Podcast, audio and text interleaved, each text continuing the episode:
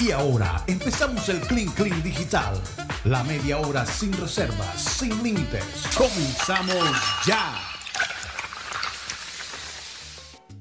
Así es, así es, comenzamos ya nuestro rato digital, 100% digital y bueno, mucho más relajado, ¿no? Eh, aquí es donde a veces eh, algunos panelistas se, se ¿cómo se dice? Se vuelan la escuadra. Se ponen como, como tremenditos, no sé, incluso la conversación que tuvimos ayer estuvo bastante pesada. Se, se, brinca, se brinca la cerca. Todo que soy la única mujer del, del panel, ¿no? Entonces un poquito complicado. Ahora, directora, que el, el tema, el tema ese escandaloso fue propuesto por usted, así que si, yo, si mal no recuerdo, no sé. No, fue por Rocha. No, el más escandaloso fue por Rocha y fue por Sistema Cardenal, que es lo, lo Ah, sí, lo comenzó, que es la cosa. Pero lo que les quería, y no alcancé a decir a la gente que nos sigue después del Sistema Cardenal, es que WhatsApp cambió un poquito su regla. Ahora te toca aceptar compartir tu información con Facebook. Mm. Si no lo haces, no vas a poder usar el servicio. Entonces es una cuestión como que... son la misma eh, empresa. Son la misma empresa, pero entonces yo dije, bueno, eh, eh, se ha vuelto un mal necesario, díganme ustedes, o sea, uno se comunica con WhatsApp, con las personas incluso locales. Estás, tú, te, ya tú no llamas, tú mandas mensajes, mandas todo por allí. No sé si es que se están aprovechando precisamente de la popularidad de este medio para controlarnos de alguna manera. La pandemia. Sí. aquí, existe, aquí existe un medio que se llama, y, me acuerdo que a verlo hablaba mucho, que yo pienso fue la primera persona en Colombia que lo, que lo tocó, que es eh, nuestra amiga de Amazon, ¿cómo se llama? Se, me acaba de olvidar el nombre. Alexa. Eh, Alexa. Alexa. Alexa, señores en Colombia que nos están escuchando alrededor del mundo, es parte de las casas. Mira, ahí habló. Escuchó su nombre, empezó a hablar. Espérate un momentico. Alexa, stop the music, please. So, Alexa es parte de, lo, de este mundo entero. Imagínense que yo les voy a dar un ejemplo muy sencillito cómo nos controlan. Y uno, como dice, a ver, caemos ahí. Como Abel decía la frase, ¿cómo era Abel? Caemos en... Tragamos en la mague. Nos tragamos en la mague. Yo compré un televisor ahora. Eh, ahora mismo lo acabo de comprar. Y uno comienza a buscarlo con las aplicaciones y eso. Y me dice, bueno, este, se puede integrar eh, ese aparatico de Amazon ahí. Y yo digo, bueno, vamos a hacerlo. Y resulta que en mi casa ahora, mi casa la maneja esa, esa, eso. Y terminó prendiéndome el televisor, apagándome todo. Y, y, hace como dos noches dije, no más. No más porque... Te controla. Te controla. Imagínate que me, salía, me, nos salía la gente que los tiene en Colombia, me salía una lucecita, ella tiene lucecita. Y yo llevaba ya como un año y medio y no entendía que era lucecita. Y a veces en la noche tenía que apagarlo porque no se me apagaba. Resulta que cuando te traen un paquete a la casa, ella te notifica, le notifican a Alexa que ya llegó. Entonces, eso está ahí. Y tú le tienes que decir, ¿qué tengo? no, tiene dos paquetes. Imagínate, yo decía, no, no puede ser. Entonces lo desconecté. Y a veces, a veces se abre y tú ves la luz y dices, pero qué, es como si te estuvieran escuchando. Te están escuchando. Y yo tengo la idea que la, yo se lo dije a mi esposa, nos están escuchando, Marcela, hay que apagar todos estos aparatos. No, no, pues. y, no es tan loco, Tony. Es verdad, es verdad. Es verdad. Ya lo hemos hablado aquí en el programa satélite. Incluso cuando, cuando tú estás hablando con alguien, de pronto chequeas el celular y ves una publicidad por eso mismo. Mm. Una vaina. es una vaina extraña. Sí. Yo no sé ustedes allá en. me asusta las publicidades que le pueden salir a, en el celular de Rocha. De hecho, de hecho yo tengo un amigo ¿cuáles, que... ¿Cuáles son las publicidades que te salen a ti en, en Google? Oye, sí. Depende. Depende de, lo que esté consultando o esté haciendo en ese momento. Hay de que te metes en una página triple X porque te empieza a salir por todos lados aviso. Entra por aquí, métete por allá. Sí, así es. Pero es que, pero es que ese tema, ese tema de, esa, de esa posibilidad de que nos estén espiando es tan, tan grave que un amigo eh, cambió el televisor del cuarto porque se enteró pues de que Samsung supuestamente estaba espiándolos a través de la cámara de los, de los Smart TV. sí. ¿cierto? Y entonces si es así invaden tu, tu privacidad porque tú estás en el cuarto con tu pareja totalmente desprevenido Bien ¿cierto? desprevenido. Bien desprevenido y, y entretenido y resulta que te están mirando. Quiero, de pronto te, sale una publicidad para una crema genital.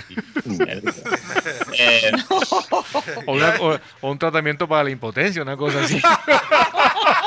o, o- o una Oye, pomada. ahora tienes que tener mucho cuidado lo que dices en casa.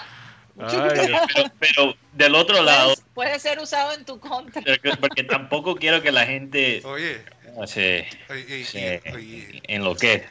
o Marenco, que anda co- peleando con el Porque- televisor inteligente que tiene, que hoy está cumpliendo años Marenco. Oh, sí. Sí. Oye, está Ay, cumpliendo años realmente. Marenco, Sí, sí, ¿verdad? felicitaciones El a Marenco. Felicidades. Marenco. Imagínate, voy a tener que llamar. Óyeme, Mateo. No, no, que te llame. Pero lo que iba a decir es que eh, es verdad que estos aparatos están recogiendo información, pero es importante saber el por qué. Y eh, no es simplemente para verte qué estás haciendo en las noches a las 3 de la mañana, no. Lo que ellos están haciendo es recogiendo información para venderte algo. Sí.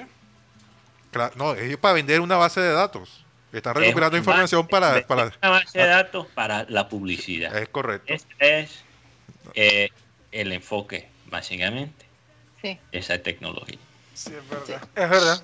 Sí, armando una base de Es datos. que la tecnología, nosotros hablamos de eh, del aspecto positivo y el aspecto negativo. No, no podemos ser tan negativos con la tecnología, pero tampoco creer que teniéndola y teniendo lo último es lo máximo. Hay, Sí. hay que manejar un balance, yo creo. ahí. Y Yo, yo, yo- yo tengo algo, algo que le iba a proponer, no sé ustedes qué piensan. Y sobre ayer fue la prohibición que le dieron a Trump, que no podía hablar por 12 horas, lo suspendieron, después...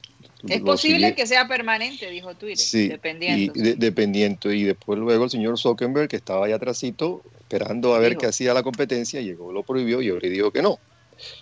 Pero ustedes como en este mundo, en este momento donde la- los, las redes sociales dominan casi todo el movimiento del mundo político, comercial, de todo índole, siendo una empresa privada, entre comillas, porque lo tienen millones de personas al acceso, ¿ustedes piensan que esa provisión indefinida que hizo el señor Zuckerberg esta mañana de las empresas de él hacia el presidente de este país, que todavía, gusten o no, va a ser presidente por dos semanas, ¿ustedes piensan que eso está bien, esa prohibición, no escuchar la contraparte en este problema? ¿Ustedes qué piensan?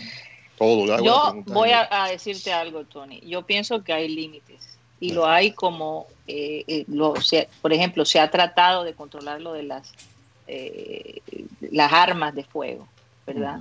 En donde no se ha querido poner límites supuestamente porque todos tenemos derecho. ¿verdad? Entonces, eh, eh, en donde un personaje como este, que está creando unos sentimientos, digamos, equivocados, eh, de alguna manera hay que ponerle un límite. Yo sé que se pueden ir por el lado de que se está perdiendo los derechos de él como ser humano, pero tenemos que mirar esto de una manera individual, Sí. no a nivel general. Esto ya es un caso, estamos hablando de un presidente que está incitando a la violencia de alguna manera Pero, pero y Karina, que puede ocasionar daños mayores. Ahora, creo, creo que la gran falla de Facebook y Twitter ha sido exactamente mirar las cosas individualmente. Eh, lo que pasa es que, mira, la verdad es que si estamos hablando legalmente, fuera de la parte moral, sí, estas plataformas pueden bloquear quien quiera. Son empresas privadas y están Sí. usando una, eh, sí, una plataforma no es técnicamente no es público. Pero lo que pasa es que estos estos sitios desde el principio dieron la impresión que eran sitios públicos. Entonces había esa expectativa y quiero aclarar la razón que ellos toman esa decisión de armar estas plataformas y ponerlos eh, eh, como, como plataformas, como si fueran plataformas públicas, un sitio, un aire libre digital, para la gente expresarse no fue eh, por ideales, fue puramente por la parte económica. Sí, para por la parte armar una base de usuarios grande. Sí, Eso, eso fue la meta de Twitter, fue la meta de Facebook. Entonces, claro. una parte lo que ellos están haciendo ahora mismo- económica. lo que ellos están haciendo ahora mismo es también una decisión económica. Entonces yo no le voy a dar, por ejemplo, crédito a Facebook y Twitter eh, por tomar esta decisión, como algunos lo están haciendo, Eh, porque la verdad es que nunca han sido consistentes con los términos de, de los servicios. Sí. Alguna gente los bloquea, algunos, algunos no. Eh, dicen que no apoyan eh, el lenguaje eh, que puede ser o racista o sexista, pero sí dejan, dejan los políticos que inspiran esos sentimientos. Entonces, Mm. no hay ninguna coherencia en la manera, en la lógica que ha usado Twitter y Facebook para manejar estos casos. Y lastimosamente nosotros tenemos parte de la culpa porque lo que pasa con Twitter y lo que pasa con Facebook y lo que pasa ahora con las plataformas digitales eh, eh, en, en general es que son un discurso. Y tener un discurso general es parte de la sociedad humana. Pero ¿qué pasaba antes?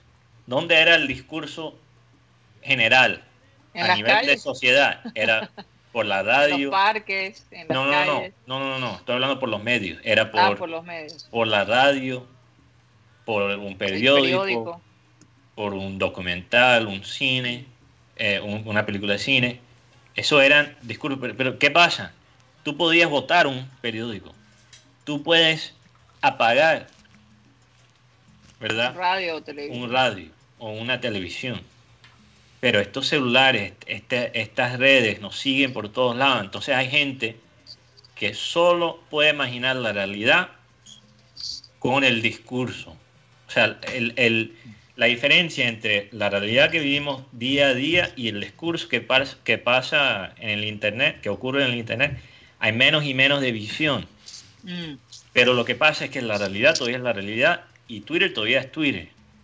Y lo que pasa en Twitter no incide tanto en la vida real como nosotros pensamos. Sí, o como lo quieren hacer parecer. Oye, me gustaría que la gente de Barranquilla también diera su opinión. Adelante, chicos. Bueno, yo, y ese, ese es un tema que está, eh, ¿cómo le podemos decir? Sobrediagnosticado, ¿no? Sí. Sí. Sí, digamos que esas tendencias están, están marcadas en, en un mundo tan extraño, muchachos, que uno no acaba de sorprenderse. Por ejemplo, ayer me, ayer me llamó mucho la atención la noticia esta de la niña que, que fue llevada por sus papás a hacerse un tatuaje. Mm. Cierto, eh, en Barranquilla, por ejemplo, aún no existe la cultura del tatuaje como tal, aunque ya hay muchas personas que se están haciendo ese tipo de marcas. Pero en otras ciudades de Colombia sí, de hecho, en el caso específico de un conocido que cuando se fue de Barranquilla era un gutipedio y resulta que hoy tiene tatuajes hasta en, el, hasta en el so- hasta en el sobaco. Entonces, digamos que son, son cuestiones que, que marcan mucho y sobre todo por, eh, por esa tendencia a todos querer parecernos a todos, ¿cierto? Sí, es- Exacto. Es más, el tema, el tema del tatuaje, bueno, pues hablando un poco bíblicamente, hay una parte donde dice que no debemos maltratar nuestro cuerpo porque somos templo del Espíritu Santo. Pero también cuando tú te tatúas o te pones una marca, lo estás haciendo como un homenaje a una persona. Por ejemplo, yo estuve, exacto. yo estuve viendo que cuando se hizo la película Endgame, todos los que hicieron parte de este, de este grupo se hicieron una marca especial recordando lo- la, última, la última película. ¿Cuál es en game? Sí, de, de Endgame es como una... De como- Marvel. Sí, de Marvel. De los Pero por, pero Ah, por ya. ejemplo, también estuve viendo una noticia, no sé si fue la misma. No, ve- eh, fíjate, fíjate, antes de que cambie el tema, Guti. No, no es, la- el- es sobre el tema de los tatuajes. Ah, bueno, eh, bueno eh, Es- es, que me llamó la atención también, eh, Mateo, no sé si tú lo viste, una niña que, que se hizo un tatuaje en una zona íntima No. Y resultó teniendo un orgasmo por el- la, la- la máquina esa de que, que va marcando el Ah, tatuaje. Sí, sí, sí. sí. Ay, Dios La mío. aguja. La aguja. No, ese Ahora que no, salga, ahora que no salga Rocha, aunque va a querer montar una tienda de tatuajes también. No, pero yo decía la historia del tatuaje, pero no sé si fue la Ah. noticia, que los papás le decían mientras se tatuaba que si no, se- si no lo hacía, i- iban a invitar a llamar al bienestar familiar. ¿Sí? Sí, entonces eh, por eso también estaba pendiente si era esa noticia o era, era algo diferente. Bueno, pero son, son digamos que son conductas que, bueno, eh, en, en nuestra época, el que se tatuaba era un delincuente, Tony, ¿no es cierto? Sí, El que- claro. El que se hacía una Claro marca sí. esa. No, ahora eso es parte de, No, eh, esta generación lo hace, incluso muchos padres eh, se han conectado con sus hijos Mm, a través de este tipo de cosas. ¿no? Eh, Pero yo no me opongo a ese tipo de cosas, eh, no me gusta la exageración, digamos, respeto la decisión de cada persona en su cuerpo, mientras lo que tú te hagas no ofenda a las otras Mm. personas. Aquí, Entonces, Sí, esa parte... aquí en California, y me parece que esto fuera otro país, yo pienso. Aquí el tatuaje es, ustedes vivieron aquí, Karina y Mateo. eh, Sí, Aquí el tatuaje es parte de la cultura californiana, Sí, es parte total. de la libertad. Es un parte de- arte, ¿no? Es un es arte. un arte, es algo que la gente estudia, la gente se mueve en eso. Sí. Yo regreso a la pregunta del- de, de ahorita de las redes. Yo pienso que, y yo soy una persona pro defensa de la tecnología. Toda la vida lo ha sido así Sí. porque vivo aquí. Sí, sí. Pero yo pienso que en este momento de la historia, al señor Zuckerberg y al señor Twitter, que no recuerdo el nombre de- Jack, de, Jack Dorsey. Jack Dorsey, se le fue esto de las manos hace rato. Hace Yo rato. pienso que claro. ellos han, de- ellos han debido parar hace rato esto. Esto ya no tiene límite. Y Yo voy a ver una noticia de Twitter que vi hace dos noches de Barranquilla, del Junior. Y yo leí algo de Dubán Vergara. Y yo, caramba. no. Ok, sí. Y yo, y yo me quedo como, caramba, ¿dónde sacan esto? ¿Cuál es el, como dice, cuál La es el, que está en el fondo de esto? ¿Me entiendes? ¿De dónde Sí, sí. viene esto? ¿Dónde es la fuente? Y entonces la gente, perdónenme la expresión, como marrano, oh, sí, Dubán Vergara para el Junior. Y yo decía, ¿y quién? Y vamos a jugar con 7, 8 delanteros. A ver, ¿cómo- Sí, o sea, es que tú tienes que ponerle como un raciocinio a las cosas.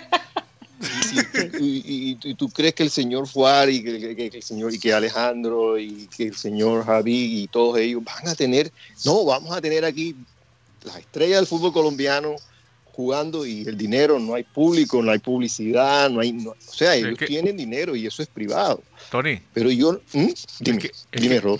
no, es que, es que la- las inocentadas antes eran exclusivas del 28 de diciembre, ahora es cualquier No, día No, del año. Ahora es No. cualquier día. Esa- Es que, es que no, mira, eso ya se volvió una temporada. Un- Temporada, temporada de humo. Temporada de humo. Y el Temporada re- de humo. y el rebaño se come, la- se come el tren, entonces comienzan a decir que Dubán, que porque sí, yo decía, pero ¿por qué? Entonces, eso ya hay un momento que estas redes están, no hay límites. Lo que- lo pasa es que- cosas y se crea un mundo irreal. Hay un mundo, como decía, el mundo de Twitter no existe, es un mundo, una burbuja que yo le digo a mis estudiantes. es como la estrella fugaz del Junior. No, ¿Te es- acuerdas exacto. muy bien de, este- de esa historia de la estrella Tony, fugaz? Tony, hay un fenómeno muy interesante que, que ocurre, y no solo con los char, pero en general la gente con personas ricas y familias ricas, que a veces, para algunas cosas, sobreestiman el poder de ellos y, y, eh, eh, ¿cuál es lo, lo opuesto? Subestiman. Eh, Subestiman. subestiman. Y a veces subestiman el poder de ellos. Entonces, yo creo que en esto están,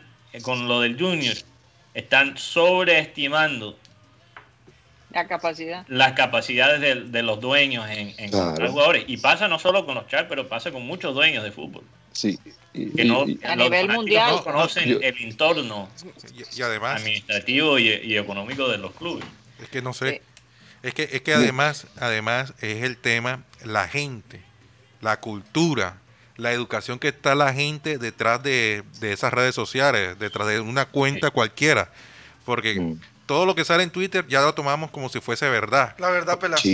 Sí, sí, no, sí. eso salió en Facebook, ay, pero No, Facebook lo pero- puede publicar cualquiera, no, y- en Twitter ya lo toman como una verdad, Y se- una y se- verdad como que es, como que lo que quisiera Guti, escuchar Guti, la Guti, gente. deja que, que Rocha termine para poder entender a, los, a los Eh, dos eh, conceptos. Es lo que pasa es que cuando de pronto es un deseo que quiere la gente o, o algo que por lo menos que, que Juan Carlos Rocha quiere comprarse el reloj de Rodolfo. Entonces en Twitter sale, Rodolfo le regala el, el, el- el Sí. reloj a, a Juan Carlos que tanto desea y entonces ya la gente lo toma como si fuera una verdad. Sí. Oye, yo me acuerdo. Juan, Carlos, Juan Carlos, que es un hombre que tiene muy, está dateado igual que, que Uti. Yo sé que en Colombia no son los salarios, no son públicos, ¿verdad? Pero la gente se los inventa, pero yo sé que Juan Carlos y Guti tienen. ¿Cuánto, tú ya has dicho el salario de Borra varias veces y el salario de Teo, ¿cuánto, No digas más o menos, pero dime más o menos cuánto es. Más o menos. Así, va a ser una idea. No, o sea, ¿cómo, podemos, ¿cómo está el salario mínimo hoy en día? Un millón de pesos. Un millón de pesos, y 908 mil pesos. Bueno, multiplica eso así. por 300. Imagínate, Métele 50 más. imagínate. Oye, Tony, el eso. caso de la estrella ¿Y, fugaz. y yo- cuál es, Tony, tú sabes? Yo, yo sé cuánto gana, pero no, uno no es público, uno no puede decir. Pero, ¿Pero está decía- cerca o no? Claro que está cerca. Mira, yo le voy a decir algo, no porque esté aquí, me tengo que retirar. Eh, Juan Carlos Rocha, voy a decir una palabra muy larga, tiró una chiva que yo se le dije a Karina, que era el secreto mayor guardado en Barranquilla. Ya puedes imaginarte el fondo que él puede tocar, ¿ah? Claro, entonces, entonces eh, eh, eh, eh, es algo que yo digo, Dubán Vergara, ¿tú? Dubán Vergara, no, van a sacar. Entonces, y la gente se cree, entonces ya la gente está molesta porque no traen a Dubán Vergara, porque ahí, ahí termina todo. Las expectativas son Vale. Antes que te vayas, Tony. No, pero espera, algo iba a decir Ah, Guti. Tony. No sé si iba a terminar algo. No, no, eso, Ah. es, eso, eso es lo que te iba a decir, de que, de que no hay que creerse todo, la gente en Barranquilla, en Colombia, en el mundo, no, no llega la señal. No se crean todo lo que ven en Facebook, no Sí. se crean todo lo que digan por WhatsApp, no se crean todo, investiguen, lean, busquen libros, eh, hablen con el abuelo, como decía Abel, con el abuelo, eh, hablen con, con los adultos, hablen con Rodolfo, hablen conmigo, llámenme, escríbanme, pero no se traguen todo lo que diga de verdad la gente, porque Oye. es algo, 100%. lo de ayer es algo que viene por eso. Yo pienso que lo que sucedió ayer en Estados Unidos, hay mucha gente boba por ahí. Yo, te- está yo- yo- yo antes de que te retires, Tony, te quería, quería comentar otra vez la, la anécdota de la estrella fugaz del Junior, Uy, sí. Ujú. que se originó por Ah, un sí, fake sí, en, sí, Twitter, sí, creo que sí, fue, ¿no? sí, Que sí, Nacional claro. Un Twitter. perdía los puntos porque inscribió mal a un jugador y entonces la estrella era para el Junior y la gente se fue para 8, después cogieron los Amarillo. 84 y llegaron a emisor Atlántico sobre eso que tú dices de que vayan a la fuente. Y John Romero nos contaba que, que bueno, que John casi que duerme ahí porque la amanece ahí. La, la gente, la gente, la gente llega y dice, ay, pero hablen del título del Junior, no jodan, hablen, están chiviados. Y yo, decía, yo le decía, eso es mentira, eso es falso, eso no es verdad, ah, para fregarlo, a ver ustedes. Y los tipos en moto y se iban y siguieron la rumba. Es que, como bien decía, como bien decía Abel, a la gente es más fácil engañarla que convencerla que la están engañando. Sí, Sí, Así claro. es. total. Así es. Y lo hemos Total. dicho muchas veces aquí. Y, y- y parte de la razón eh, que Twitter y otras redes sociales facilitan ese engaño es porque nosotros, hay, varios fenómenos, porque nosotros a veces cuando pensamos, eh, nos imaginamos un humano, no- nos imaginamos algo eh, completamente más allá que un animal. Y eh, quizás eso se refleja en la sociedad, pero la manera que nuestro cerebro funciona todavía en muchos sentidos son como ani- animales. Son cerebros animales. Entonces lo que pasa es que a veces ocurre un fenómeno que cuando podemos razonar algo, creemos que es verdad. Por eso esa noticia de Duan Vergara Caló. eh, es pegajoso, aunque no tenga fuente. Claro. Porque es algo que se puede razonar. Ah, ok, Dubán, ah, el man nunca celebra los goles contra Junior. Ah, él es costeño. Ah, eh, joda, qué tremenda dupla con, con Bora. Entonces se puede razonar y ya crees que es verdad. ¿Cierto? Y, y lo primero que te Eh. enseñan, yo, yo tomé un curso de, de lógica formal. Ujú. Y lo primero que ellos te enseñan en una clase completamente dedicada a la lógica es que solo porque algo sea lógico no significa que es verdad. Es verdad. Que es verdad. Así es. Y todos nos hemos tragado el amague que porque algunas cosas tienen sentido que son verdad. Es- es- esa es la parte difícil. Sí. Y, y, y fíjate, fíjate que Abel González precisamente decía hay que decir cosas creíbles. Y decir que ese jugador iba a venir hasta cierto punto es creíble por el poder económico que tiene eh, la gente que dirige y que, y, que, y que es dueño del equipo junior. Así que sí, las expectativas son bastante altas, pero bueno, Yo lo leí de otra vamos manera. a ver qué pasa. yo lo leí de otra manera. Yo lo leí de la forma de que Junior comprara unos derechos o un porcentaje para en una futura venta de este jugador tener Junior un, re- también recibir recursos. De esa forma fue que yo leí el, el- el trino como tal. Pero era de una cuenta falsa, era de una cuenta que se estaba haciendo pasar por Hombre, un periodista. yo, yo No, no, no, no, no. Guti, con todo el respeto del mundo que te tengo. ¿Tú crees que los dueños del equipo que fueron a rogarle al, al Palmeiras, ¿verdad? El equipo de Borja, ¿cuál es? Palmeiras. sí. Palmeiras. Palmeiras, Sí, sí. Palmeiras, sí. A rogarles que, como decía Abel, le esperaran el abonito para un tiempecito más, le rogaron, le mira, le mandaron a un emisario, estuvo allá de no sé cuánto tiempo el tipo. ¿Tú crees que se van a poner a comprar unos derechos teniendo un jugador de fútbol que de cosa está en Barranquilla, que se gana Rocha, no diga el salario, se gana toda la plata del mundo? que Yo pienso que no cabe en la cabeza de nosotros todo lo que gana ese muchacho que se lo gana muy bien ganado profesional. Está Teo, que gana muchísimo dinero. El señor que no jugó todo el semestre, ¿cómo se llama? Sherman Carnas, tiene un- unos Uh. salarios que uno se queda Bárbaro. aterrado. ¿Y, y Entonces qué- yo no, total, creo que, total. yo no creo que los dueños del equipo vayan a comprar unos derechos de un jugador para hacer un negocio a futuro que no juegue en Barranquilla. No, hombre, Guti, no estás ni tímido. Mm, Oye, Pues como yo- dice Luis Rodríguez, y hay gente todavía que cree que la tierra es plana. Exacto. Ma- Pero oh, bueno, Les recomiendo, mira, les recomiendo ese documental sobre en Netflix, está en Netflix, ¿Cómo se llama? sobre la gente que cree en, en el, en el mundo plano, porque Oye, te digo una cosa, aunque nos Netflix, ponemos Colombia. a, a- a burlar de esas personas, yo por ver ese documental entendí un poquito más el mundo, entendí cómo gente llega a ese punto. A esa conclusión. Y son personas como nosotros, no son, todos no son personas tontas. Esa es la parte más, más, Esa es la parte más preocupante. ¿Cómo, más- se, llama- cómo más- se llama el y más documental? importante, que la gente que cree, hay mucha gente que cree en esto que son muy inteligentes. Que son Y muy eso es lo que hace, eso es lo que te hace dudar, precisamente. Exacto. ahí, ahí para retirarme, antes de retirarme y despedirme, hay una entrevista que le hicieron al, al arquero del Real Madrid, a Courtois. Ajá. Le preguntaron a él, oye, ¿tú cómo hiciste para dejar atrás al arquero costarricense? Se me olvida el nombre. eh, Navas, eh, Keylor Navas. La Nava.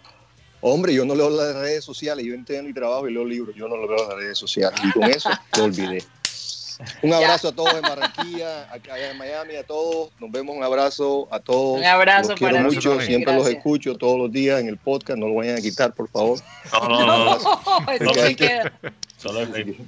Ok, un abrazo, Cuídate, cuídense, Tony. chao. Un abrazo. Bye. Chao, chao. Bueno, eh, definitivamente un programa diferente, un poquito menos deporte, más social, más político, pero bueno, Este, hay, hay cosas que uno no puede evitar y que no podemos ausentarnos de una realidad que, que de alguna manera a todos nos afecta, ¿no? Y que, y que el mundo está mirando a No. ver cómo y, y es que este país va a reaccionar y va a manejar las cosas. Hasta ahora, 13 personas han sido, eh, eh, han- las han privado de su libertad. Vamos a ver qué más va, va a venir después de todo esto. Y aparentemente Pelosi está pidiendo que se remueva, se remueva a Donald Trump Y hasta la algunos republicanos. y algunos republicanos. Así que la cosa va a seguir bastante caliente. Vamos a ver qué pasa. Eh, a lo mejor al final del día sabremos cuál va a ser la nueva jugada. Bueno, eh, algo más allá en Barranquilla que nos haya faltado para concluir el programa de hoy. Sí, claro. Hoy está, hoy voy a- mandarle un abrazo de cumpleaños a mi amigo Nicolas Cage, que cumple 57 años. Oye, yo pensé que cumplía más. Mismo cumpleaños de Marenco, ¿ah? Oye, mis siete. Oye, ¿tú sabes quién cumple hoy, Mateo? Bien. Nuestro querido Puki. Ah, nuestro perro. Oficialmente cumple 11 años. Nuestro perrito Puki cumple 11 años. Ay, perro. El día de hoy. Nuestro perrito, sí. Y como Marenco, tremenda panza. Happy perro tuyo. Oye, la- perro tuyo. Eh, vamos a ponerle a, a Marenco los mariachis. Claro que sí. Pónganselo ahí. Vallenato. El vallenato. ¿Cuántos años cumplirá Marenco? Yo Ponle que Marenco ponle Peter Más. 60, ¿no? Ponle Peter Majarreja a Marenco. Sí, un. Que Dios te bendiga y cumpla muchos años, Marenco. Un, abrazo. no mucha salud, mucha salud. Yo sé que él lo escucha digitalmente después que sale de, su programa, entonces no sé si no está escuchando, pero sí, un abrazo para Marenco.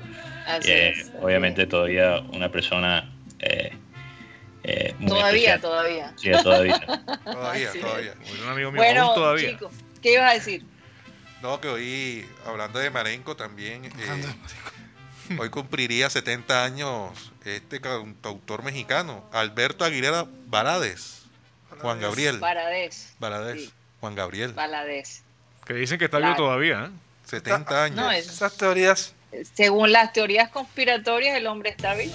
Oye, y hablan, eh, hablando Lo mismo de. que Elvis Presley. Sí. Y Michael Jackson. Y, Tupac. Pero eh, hablando de Marenco. Carlos Castaño también dicen que está vivo. Pablo Escobar.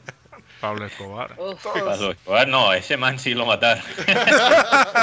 Eh, eh, con ese sí hay fotos. Eh, que lo diga el agente White al lado de nosotros de, Jason Chat. Sí, pero hablando de Marenco, una noticia que salió muy, muy interesante en el béisbol. Tengo que de vez en cuando mencionar el béisbol porque yo sé que hay oyentes que no escucha, que les gusta el béisbol, pero como es 4 versus 1, muchas veces no puedo tocar el tema. Eh, eso no es cierto.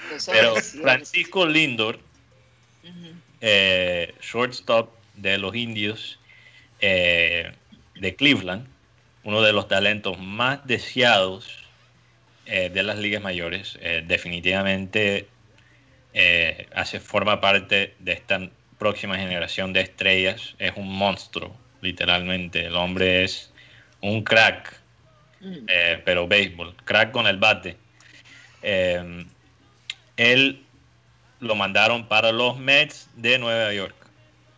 Entonces, obviamente va a ser muy interesante. Los Mets que han sufrido por muchos años, eh, que tenían unos dueños terribles, tienen dueños nuevos y ahora tienen un nuevo superestrella. Y bueno, yo que soy fanático. Pinta bien, pinta bien. Pinta bien para ellos y yo que soy fanático de las medias, rojas. Eh, hay una frase que es el enemigo de mi enemigo es mi amigo. Y bueno, eh, los Mets son, siendo el otro equipo de, de Nueva York, son el enemigo de mi enemigo. Entonces yo... Son tus amigos. Son básicamente mis amigos. Ah, porque bienvenidos a ese nuevo grupo. Vamos a ver qué pueden hacer, ¿no? Tremendo, porque si ellos se vuelven tan poderosos como los. Imagínate, una sola ciudad teniendo dos tremendos equipos. Bueno, y, la verdad es que los Yankees ahora mismo son el único equipo en Nueva York que, que valen la pena. En todos otros deportes son están por el piso. están por el piso, sí. necesitan algo más fuerte. Bueno, se nos acabó eh, el tiempo desafortunadamente creo que pudiéramos quedarnos todavía mucho más allá. Eh, esperamos que se hayan entretenido y se hayan informado con nosotros. Gracias a la gente del estudio de Barranquilla. Un abrazo para todos ustedes. Y bueno, mañana estaremos de vuelta de nuevo a la 1 y 30 pm. Vamos, como siempre, a pedirle a nuestro amado Abel González Chávez que por favor despida el programa. Aquí está el versículo de hoy. Dice, aunque tengas graves problemas, yo siempre estaré contigo. Cruzarás ríos y no te ahogarás. Caminarás en el fuego y no te quemarás. Esto está en Salmos 43, versículo 2. Se nos acabó el time. Satélite, satélite, satélite.